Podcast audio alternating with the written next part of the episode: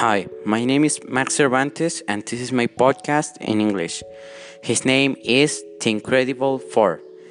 This story begins in 1999. A group of teenagers living in New York meet at Neil Armstrong High School. In a normal day, first day of high school, um, the, for the new students entering freshman year high school, they are taken to the chemistry room to have their first class of the year. There is where four friends meet four great fans of chemistry and space adventures.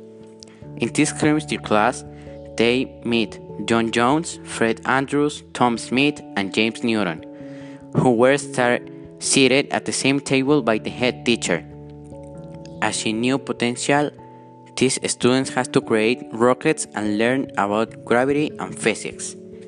The four of them quickly, having so much in common, became the best friends. And whenever there was chemistry class, they chose table 5 of the laboratory to create new, new projects and discoveries for the boys.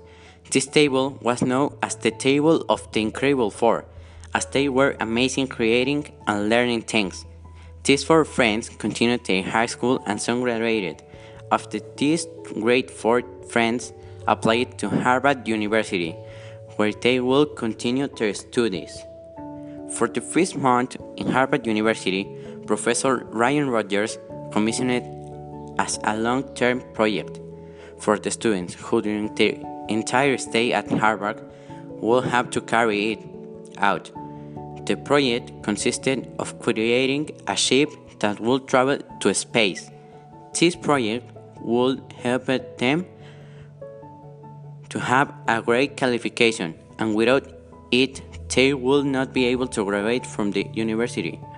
For two years, these four friends, they continued with their research, and they were getting the materials, such as pieces of iron and many other things that they would need to be able to pass the layer of ozone.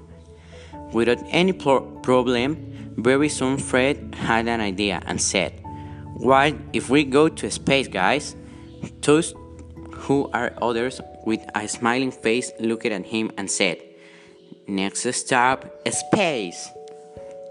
These incredible four friends accomplished to unthinkable by creating a spaceship that worked and had enough space for food and great trip.